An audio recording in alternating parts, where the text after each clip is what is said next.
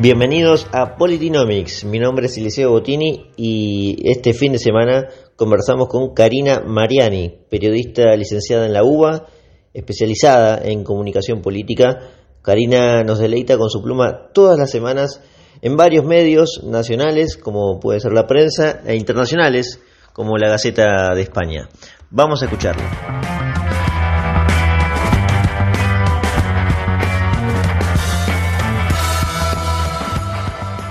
Karina, eh, hace unos meses escribiste en la prensa un artículo recordando el natalicio de Julio Argentino Roca y de cómo hoy es el prócer más denostado de, la Argentina. ¿Por qué se desprecia tanto al hombre que consolidó el país que hoy conocemos, Karina? Mirá, mi, punto de vista, modestamente, vos sabés que yo, Eliseo, no soy, siempre lo aclaro por las dudas, este, no soy historiadora. Eh, pero mi impresión eh, es que tiene que ver con el ideario de Roca y del grupo de presidentes eh, que, preceden a Roca y, que tienen que ver con la etapa constitutiva del, país, este, con esa idea, con esas ideas de, de libertad, de progreso, de educación, de ampliar la cuestión de la soberanía este, una idea de país consolidado. Entonces, eh, mi, impresión, porque aparte, a ver, si te fijas, viste, siempre está la, idiotez totalmente carente de datos y demás, eh, de que mató dos millones de personas, no tienen ni idea ni del censo de esa época, es, es algo, no, no, resiste, digamos, el menor análisis. Em, y después está la, enorme crítica a la campaña del desierto, eh, sobre la cual yo he, escrito este, algunas cosas, pero el que quiera, el que se interese, el que, el que tenga ganas de, indagar, puede, puede ponerse a buscar material sobre la campaña del desierto, que fue una campaña absolutamente necesaria, este, que, vino después de la, de la, de la otra incursión que, había hecho este, unas décadas antes Rosas, en general, los que, vos, sabés que los que detestan a, Roca aman a Rosas. Increíblemente le reprochan a Roca los que no le reprochan a Rosas. Este, yo no estoy diciendo con esto que, haya estado mal la incursión, la incursión al, desierto de Rosas, era absolutamente necesaria. Este, pero bueno, así que ya te digo, creo, creo yo que en función del legado de Roca, de la, del crecimiento de las bases que, pone Roca, pero que previamente Avellaneda y Mitre y Sarmiento, o sea, ese diario de país me parece que es lo que no soportan. Así es bien en mencionar a Rosas, porque ahora te quiero preguntar sobre él también, pero ese artículo que es de julio, porque bueno, Rosa nace el 17 de julio y vos escribís el domingo sobre Roca, a mí me marcó mucho porque no es fácil encontrar hoy en día eh, bibliografía de historiadores, profesores en la facultad que destaquen a Roca de la forma que vos lo hiciste en ese artículo. Eh, y bueno, con los números, con los datos precisos, para entender que eh, muy lejos estaba de ser una masacre y que la campaña del desierto era un problema que Argentina ya tenía desde el inicio eh, desde su independencia, ¿no? Entonces todos los gobiernos atravesaban esa, ese conflicto con, los malones, con los mapuches, y, aparte... Sí. Decime, decime, decime que yo me, te interrumpí. No, que eran menores en número, o sea, era todo complicado para la Argentina en ese momento. Y vuelvo a lo de Rosas, porque Rosa también tuvo que enfrentar algo parecido, pero voy a decir, Rosa no molesta al progresismo porque no representa un ideario que les moleste. ¿Por qué decís eso? ¿Por qué pensás eso, Karina? Bueno, porque, a ver, Rosas, eh, todo esto, yo tengo, a ver, a, mí hay un, grupo de presidentes que, tiene que ver con, una etapa que, a mí me parece muy fructífera, que, se sostiene en datos.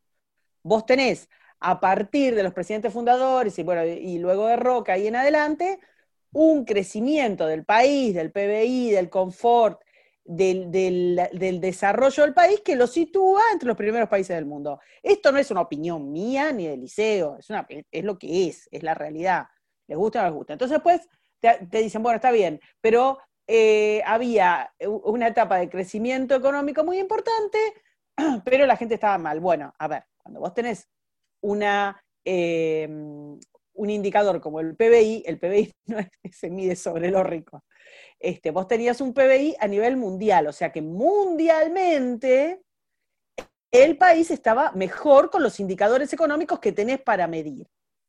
Eh, es obvio, digamos, que las clases populares no tenían eh, algún confort que no lo tenían en el resto de los países desarrollados del mundo. O sea, estábamos en comparación con los indicadores de la época muy bien. Entonces, eso es lo que yo destaco del legado de Roca. Eh, lo que vos estás diciendo es real, toda la cuestión de, eh, de lo que significa la ampliación de los territorios, lo, que definitivamente constituyó, digamos, todo el territorio argentino, era muy complejo. Ahí vos tenés un tema relacionado con pueblos originarios, a los que Rosas o Roca o Alcina o cualquiera de los presidentes que, se encontraron en esta problemática iban y los sacaban de su lugar y les quitaban las tierras. Bueno, esto no es así. Este, los malones, digamos, comerciaban con mujeres, con niños, con ganado, con producción de, esa gente, de, de, ese sistema productivo de la época, y este, venían de Chile, hacían las incursiones y se volvían a ir, este, y estamos hablando de una estructura no solo salvaje, cruel, criminal, sino que además era un modelo productivo de, robo y de violencia. Y eso impedía cualquier este, idea de asentamiento, de inversión, de poblados, de crecimiento.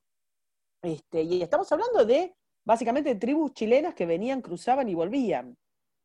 Eh, y, esas, ese, ese grupo, em, yo ahora no me acuerdo, el, que era el abuelo, mirá, tendríamos que hacer un poco, un poco de googleo. El, abuelo de Seferino, creo, Namuncurá, que, que era el cacique Calfucurá, que llegaba a principios del siglo, del siglo XIX, este, ingresa, o sea, mientras que tenías pobladores que llevaban siglos en ese lugar, criollos, asentados.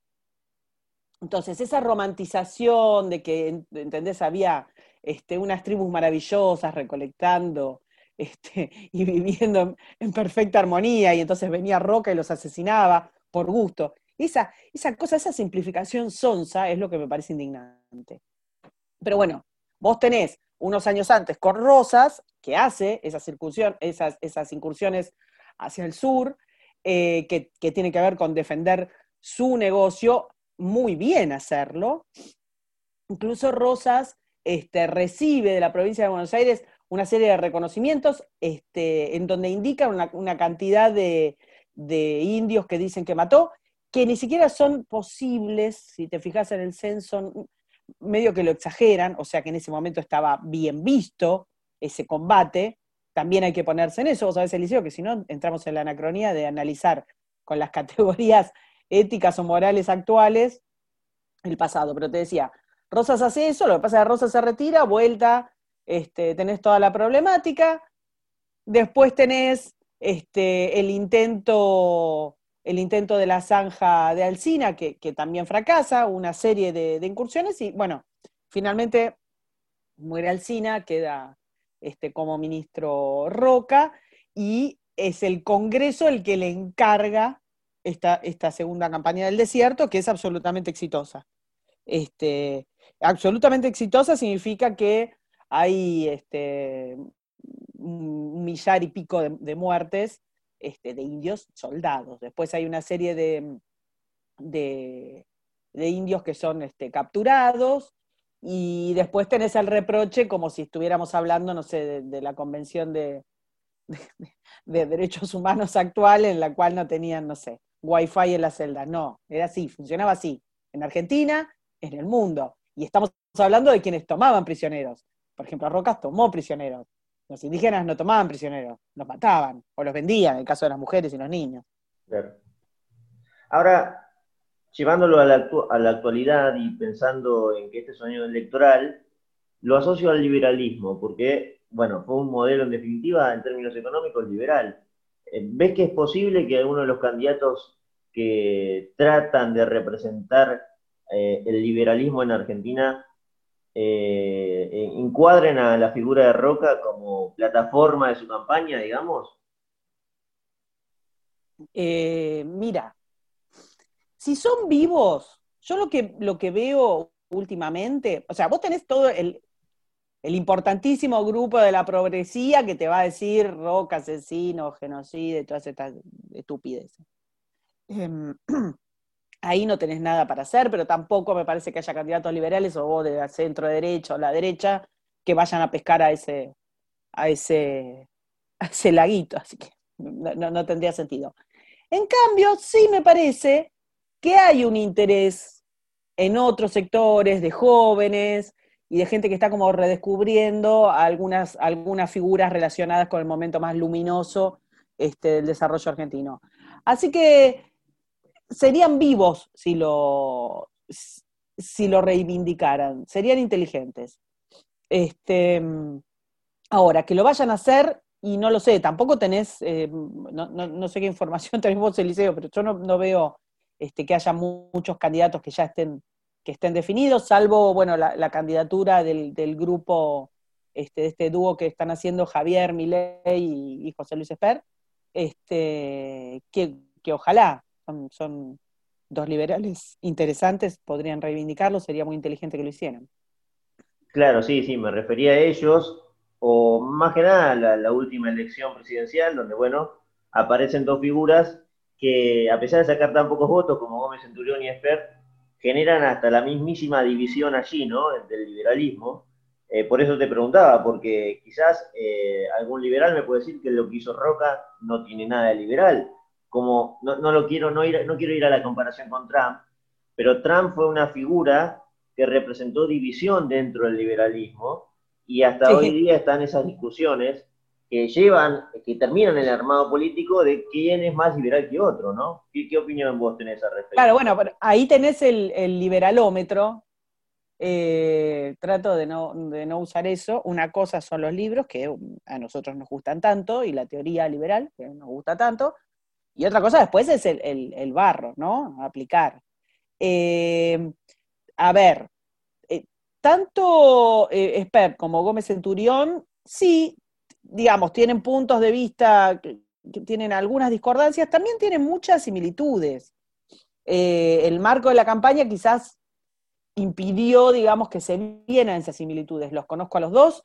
En la campaña de Gómez Centurión trabajé en el equipo de comunicación eh, y, tienen similitudes respecto de eh, la, visión de, de, Estado que tienen, del tamaño, la visión de los impuestos, la visión del sector productivo, la visión hacia el campo, hacia las pymes, tienen, tienen un montón de coincidencias, este, muy relacionadas con nuestro pensamiento eh, liberal, liberal clásico, si querés. Eh, y después tendrán sus diferencias, em, supongo que sí, pero, pero a lo que voy es que estamos hablando de, de propuestas políticas que hacía montonazo de tiempo que Argentina no tenía. Eh, es cierto, sacaron, tuvieron una performance bastante digna en La Paso, eh, si considerás la trayectoria, la poca militancia, la falta de aparato, la falta de, presupuesto, este, fue más que digna. Y después lo que te pasa siempre, que la, que la paso funciona como una primera vuelta y la primera vuelta medio como un balotaje, ahí la polarización es muy enorme, vienen los miedos, este, esa, idea del voto útil y demás, bueno, eh, les quitó bastante. No obstante lo cual, mirá, eh, se, posicionaron en muy poquito tiempo y, los dos sin carrera, sin una carrera en el establishment político argentino. Así que eso me parece positivo. Te llevo, Karina, algo más, más actual y, algo de lo que escribiste esta semana también que tiene que ver con el, con el escándalo en Formosa. Eh, bueno, vos titulás en, la Gaceta que, bueno, son campos de concentración, un kirchnerista no le gustará mi Editor, mi editor me... bueno, bien hecho. Vos, sabés que el periodista, el periodista propone y el editor dispone. Pero digo, sí, eh, la, metáfora, la metáfora se relaciona con esta, esta barbaridad de tener gente sin, detenida, sacada de su casa, sin orden judicial, incomunicada, sin acceso a su, a su diagnóstico a sus, este, y a sus estudios, niños este, junto con adultos sin, sin, em, sin las condiciones de higiene, de, de sanidad, de cuidado este, correspondientes. Eh, es increíble lo que estamos viendo. Yo, yo, no sé qué impresión te da, Liceo. Para, para mí es increíble lo que estamos viendo de Formosa. Las, imágenes son contundentes. Ahora, em, ¿cómo crees que llegamos a esto, Karina? a que mucha gente, en definitiva, esté tomando el modelo de Formosa como exitoso en términos sanitarios porque bueno, en definitiva tienen pocos muertos y pocos casos. Eh, ¿Dónde está el sustento para, para estas barbaridades que han intentado y que están llevando a, cabo? Mirá, yo afortunadamente no me crucé con nadie que me diga que ese modelo es exitoso. Eh, tenés que leer página 12, tenés que leer... Eh. Pero ¿por qué te haces eso? No te lastimes de esa forma, Liceo. a ver, eh, sí, en realidad, para serte sincera, escuché algunos, algunas declaraciones este, de, peronistas este, históricos diciendo prácticamente que Infran es un, es un héroe. En principio no creo, digamos, los datos de un, de un gobierno que se comporta de esta manera partamos de la base que cuando estaba yendo el señor secretario de Derechos Humanos desmantelaron un centro. O sea que si, pueden mentir con eso, pueden mentir con cualquier cosa. Después estamos hablando de un gobierno que inconstitucionalmente metió fronteras internas y dejó a, sus propios ciudadanos, a, los formoseños, a la vera de las rutas y no los dejaba ingresar por meses, Eliseo. Y además, digamos, con, unas condiciones y una infraestructura sanitaria que me hace dudar muchísimo de los testeos este, y de la realidad de las muertes, de los contagios y las enfermedades y demás. O sea que es lo mismo que decir, che, mira qué exitoso es el modelo, de, el modelo chino. ¿Y qué sé yo si es exitoso o no? Sí, al primer médico que lo denunció lo, bajaron. De ahí en más, ¿qué, me vas a decir? ¿Cuántos muertos tienen por COVID? No, ninguno. Total, ¿cuáles son los datos? ¿Cuál es la fiabilidad, la fiabilidad de eso? Existe.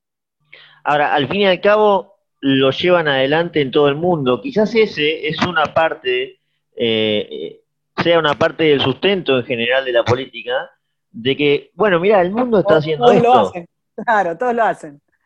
Eh, a, mí, en realidad, a ver, Argentina lo está haciendo horrible, pero eso no, significa que no me parezca que el mundo lo está haciendo horrible. Yo no, dados los datos estadísticos que hay, digamos, que son, que, actualmente los tenés este, en relación a todo el año, ¿no? Eh, y, la masacre económica de, salud del resto de las cosas que no son COVID, de salud mental, la, hecatombe que, produjo este tipo de políticas, no, no el COVID, sino las políticas para enfrentar al COVID, me parece que el, saldo es absolutamente negativo. O sea, eh, no, yo no estoy de acuerdo con nada de lo que se hizo. Los confinamientos no sirvieron.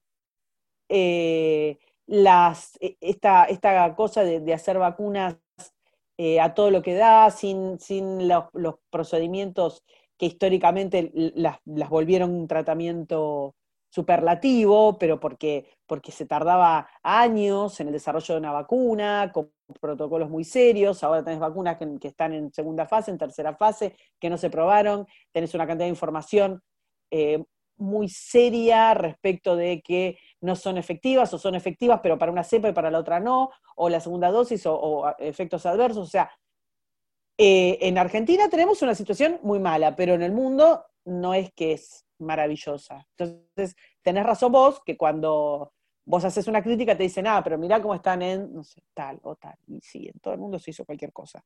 La, a vos que te gusta hablar de, de economía, yo no soy economista, pero el crecimiento de la deuda mundial para, para parar los, los, digamos, para enfrentar este, estos confinamientos, es escandaloso y no tenemos idea de cómo va a terminar eso. No tenemos, pero idea de la dependencia, el quiebre mayoritariamente, mundialmente, de las clases medias, que son las que se jorobaron, obviamente las clases bajas también. Este, la, concentración, la expansión monetaria, el desastre que provocó la forma en la que los gobiernos decidieron tratar esta, esta pandemia. Claro, e, ese vendría a ser el resultado de, todas las medidas, que bueno, en algún punto esto se tendrá que analizar eh, en un futuro, imagino, porque claramente eh, yo, yo escucho a algunos analistas internacionales prestigiosos que dicen que esta es una era de pandemias y bueno, tratan el tema como si fuera la salida o la Segunda Guerra Mundial.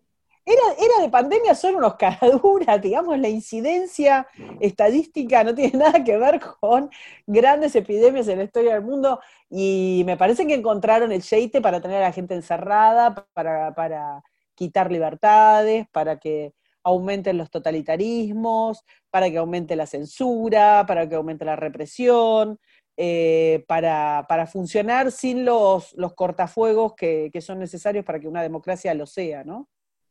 Claro, pero si vos te pones a pensar eh, en este ejercicio que, trato de hacer en este momento, porque es algo que me viene, se me viene a la cabeza en estas últimas semanas, hay cosas que el progresismo ha instalado y están allí desde hace años, décadas. Y yo siento que eh, este terror por las pandemias también es uno más, qué sé yo, te menciono el cambio climático, te menciono la segregación racial, la desigualdad eh, de género, todo este tipo de agenda que la izquierda ha instalado a nivel mundial y ahora se suma el tema de la pandemia. No le quiero poner color político, pero está clara la orientación. Y los únicos personajes que han tratado de eh, ponerse en contra de esto tienen un final muy doloroso, como fue el caso de Donald Trump. Eh, ¿Vos tenés alguna observación de eso, Karina?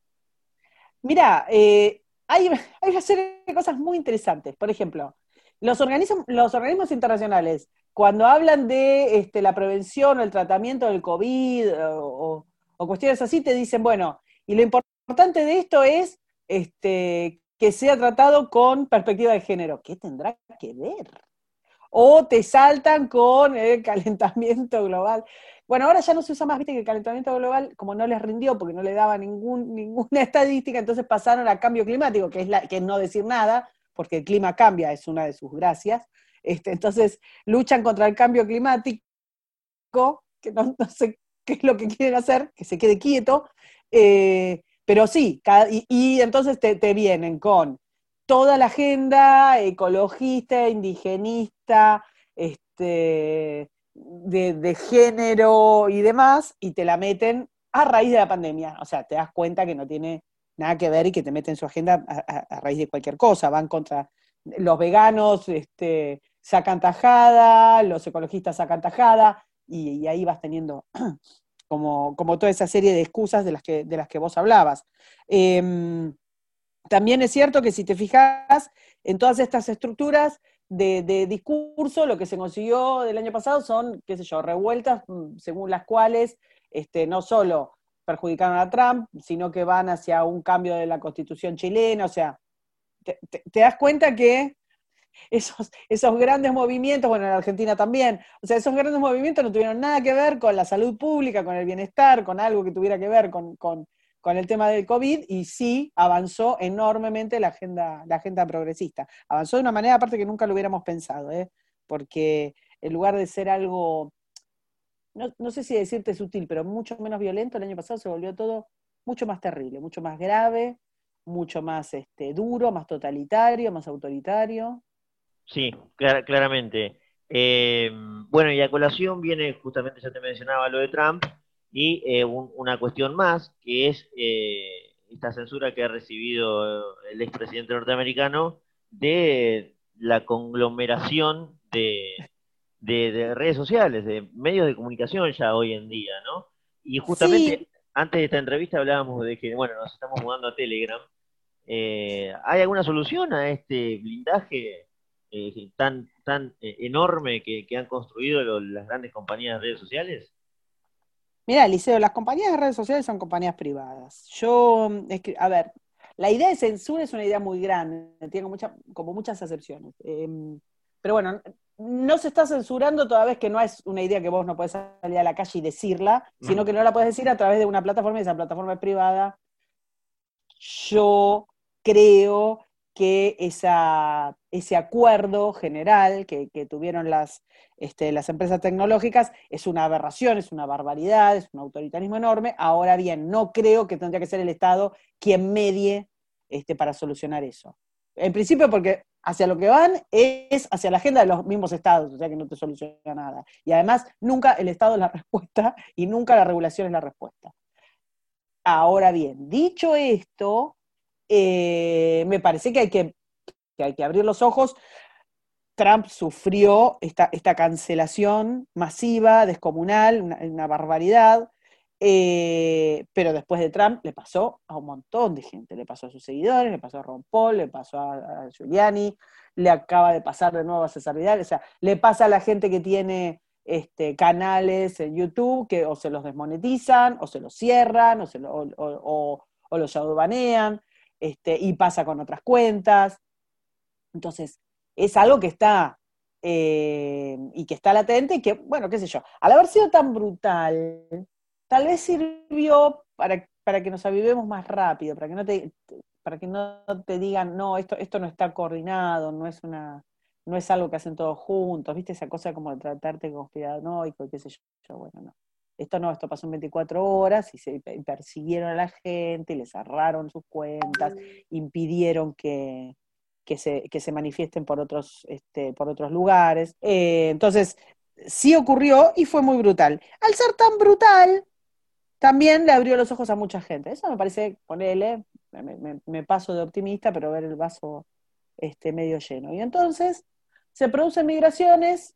Yo no creo que haya que irse ni de Twitter ni de ninguna, de ninguna red. Sí me parece que hay que ampliarlo. Sí me parece que hay que sacarse cuentas en otros lugares, que todos reventaron, que todos este, colapsaron porque recibieron millones y millones, cientos de millones de, de usuarios de pronto, este, redes que no estaban preparadas para eso, que no tenían ni el personal, ni la capacidad, ni nada, no sufrieron muchísimos ataques. O sea que no es que ahora agarramos todos y nos pasamos a un símil Twitter, pero libre, que funciona igual y estamos todos contentos. No, bueno, eso creo que lo hemos hablado, pero eh, nos vamos a pasar todos a lugares feos, incómodos, difíciles de usar, lentos, de, mala calidad. nos pasamos pero creo que hay que pasarse y hay que quedarse, hay que ir a otros lugares, hay que buscar y hay que quedarse en los otros y, ver. Y cuando te cierra una cuenta, bueno, nada, abrir otra, seguir probando, probar este, estrategias para que no, para que no te, para que te permitan seguir y, nada, no, no ofenderse, porque el que se ofende pierde, sino seguir, seguir en la, en la pelea, ¿no? Tengo una última pregunta, Karina, sobre política, porque finalmente no hablamos mucho de política nacional y, las últimas encuestas que, yo leo habitualmente eh, dan a, personajes muy cercanos al macrismo como la verdadera oposición, ¿no? Nosotros hablamos de, liberalismo y de nuestros candidatos, pero lo cierto es que los que juegan el partido importante siguen siendo los mismos y la reta es el personaje con más imagen positiva, Macri sigue teniendo una alta imagen positiva y bueno, aparece María Eugenia Vidal. ¿Vos eh, crees que merece una chance más eh, el macrismo y, sus derivados eh, de aquí a lo que viene? A ver, el macrismo tiene una idea, una cosmovisión económica y social que no es liberal, como los lo mismos, digamos, líderes del espacio, no digamos macrismo, vos ahí, bueno, tenés un frente, Juntos por el Cambio, tiene también la coalición cívica, tiene el radicalismo, tiene un montón de, este, de pequeños partidos. Entonces, eh, eh, no tienen una visión liberal, porque no la tienen, no, no, de, alguna manera son socialdemócratas o, se han inscrito en algún tipo de, socialismo de progresismo. Esto es lo que ellos se han encargado de explicar siempre, Liceo. ¿no? esto no, es para que nadie se ofenda, es lo que es. Es lo que es y es lo que ellos dicen, digamos. Este, y así gobernaron. Después vos podés tener el análisis respecto de la gestión este, tanto en provincia como en la ciudad, como a nivel nacional, y, vas a tener las voces, digamos, que, los votaron o que los apoyan, diciendo que, bueno, que es lo que podían hacer con, lo que tenían, y con el ataque, y con el kirchnerismo, y con qué sé yo. y los que pensamos que, no, que, fue una mala gestión, este, además de, a lo que se enfrentaban por, sus propias por sus propias limitaciones o, por sus propias teorías sobre cómo tienen que ser las cosas. Esto no es crítica, no es porque yo no sea crítica de, Juntos por el Cambio, que lo soy y vos me lees, sino porque, eh, aunque no lo fuera, lo que me pasa a mí, supongo que es lo que te pasa a vos, es que tienen una idea de cómo son las cosas que no es la misma idea que tenemos nosotros. Entonces, no, no son liberales. Este, y de hecho son muy reacios a la idea de la derecha o a decirse derecha, siempre este, se, desprendieron de eso. Eh, así que otra chance, qué sé yo, no soy yo la que le va a dar la chance porque yo soy liberal, yo no, no, no, concuerdo. Pero quizás la, gente que los vota piensa que eh, esta vez lo pueden hacer mejor. O que solamente con que hagan lo mismo que hacían antes, también la vara con este gobierno tan espantoso que está haciendo Alberto Fernández te baja. Entonces dicen, bueno, qué, bien estábamos cuando estábamos mal, porque ahora estamos súper espantosos. Eh, eh, tenés razón, hoy salió otra encuesta diciendo que Vidal, Larreta, Alberto Fernández y demás tienen las, mejores imágenes. No digo que la gente no confíe en las encuestas, digo que fíjense lo, también cómo se pregunta y qué se pregunta. Si te dan siempre elegir y te dicen, bueno, ¿qué querés, esto o esto? Y después te dicen, la gente prefiere estas dos cosas. Bueno, ¿qué, le diste a elegir? ¿Cómo le preguntaste? Sabes, Karina, que hace poco yo justo eh, eh, hiciste mención a algo que es las encuestas. Eh, a mí me llamaron así aleatoriamente y me, consultaron una serie de, de cosas de actualidad y una de esas preguntas era en, qué vacuna confiabas más. Le daban seis opciones, pero no estaba la opción de desconfío de todas. Bueno, tenés una mejor. Yo, yo participo de muchas encuestas. Eh, así, con, siempre que hay una encuesta, la, hago para ver cómo están estructuradas. Este, y, una de las cosas más interesantes respecto a la cuarentena, el tratamiento, de la pandemia, las políticas alrededor de todo eso, es que te dicen, ¿usted tiene eh, mucho miedo o poco miedo? Y listo, ya está. O, ¿cómo le parece que tiene que ser el confinamiento? ¿Más fuerte menos fuerte? O sea, no hay una sola que puedas contestar respecto a lo que realmente pensás. Eh, y, así tenés todo. Entonces, siempre están midiendo lo mismo en base a la misma estructura que es lo que ellos piensan que piensa la gente con eso, por eso te digo que cuando pones las encuestas tenés que tomarla con pinzas. No deja de ser un, indicador. No está bueno, está mal leído, está mal pensado, está mal estructurado. Algunas veces porque, porque, porque se trata de un instrumento que quizás no responde, las, encuestas vienen pifiándolas, digamos, todo, hace una buena cantidad de años. Es un instrumento que, que va detrás de la opinión pública. Es un instrumento que no se ha ayornado y queda claro, queda claro cada elección, cada vez que ellos te dicen algo y, viene el día de la paso, el día de la primera vuelta, y dicen, dijeron cualquier cosa, sistemáticamente. O sea que eso, digamos, te da las claras que es un instrumento que está quedando rezagado respecto del consumo de la gente, porque antes lo hacían con teléfono fijo y ahora la gente no tiene teléfono fijo, porque no pueden ponderar bien, porque la gente se aburre, miente, porque son malos haciendo las encuestas. Como sea, es un instrumento que no, que no da cuenta y lo que vos decías es exacto. Karina, gracias eh, por estos minutos. No, Eliseo, muchas gracias por llamar. Te agradezco mucho haberme invitado, un placer. Un placer es el mío, Karina, un abrazo. Besito, hasta luego.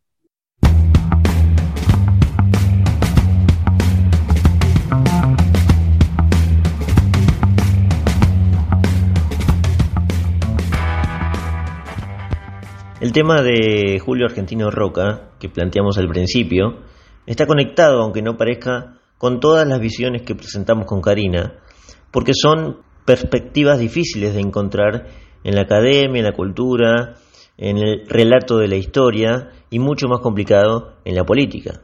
Es decir, ¿hay alguien planteando en la esfera política argentina la redención de nuestros padres fundadores o el rechazo a la religión ecologista?